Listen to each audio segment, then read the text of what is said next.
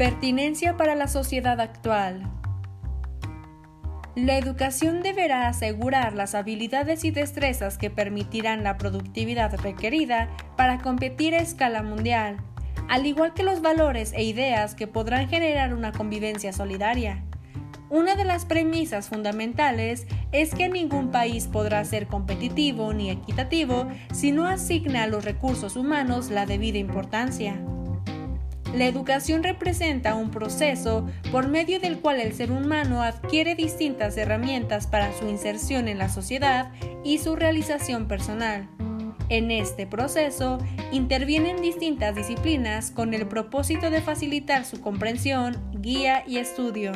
Hernández señala que se debe entender por educación el proceso mediante el cual se ejerce una determinada influencia sobre la nueva generación con el propósito consciente o no de inculcarle una serie de normas, valores y comportamientos que les permita a todos y cada uno de sus miembros realizar los roles sociales para los cuales han sido formados individual y colectivamente.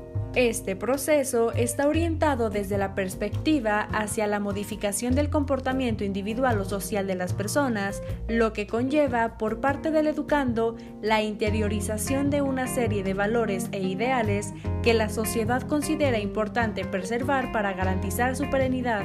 Se podría decir entonces que la educación es activa y práctica, se somete a normas y reglas las cuales constituyen los métodos y procedimientos y parte de una imagen del mundo de la vida y del ser humano para crear o moldear un individuo bello y perfecto.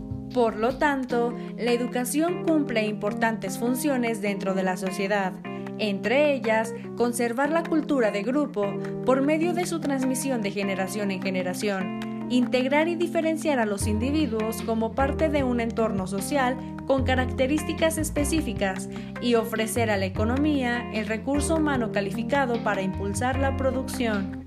La sociedad actual ha enfrentado un cambio acelerado en los últimos años como producto de profundas transformaciones socioculturales y económicas, Aguerrondo indica que un importante rasgo de la nueva era de la humanidad ha sido la importancia y el avance que ha adquirido el saber tecnológico.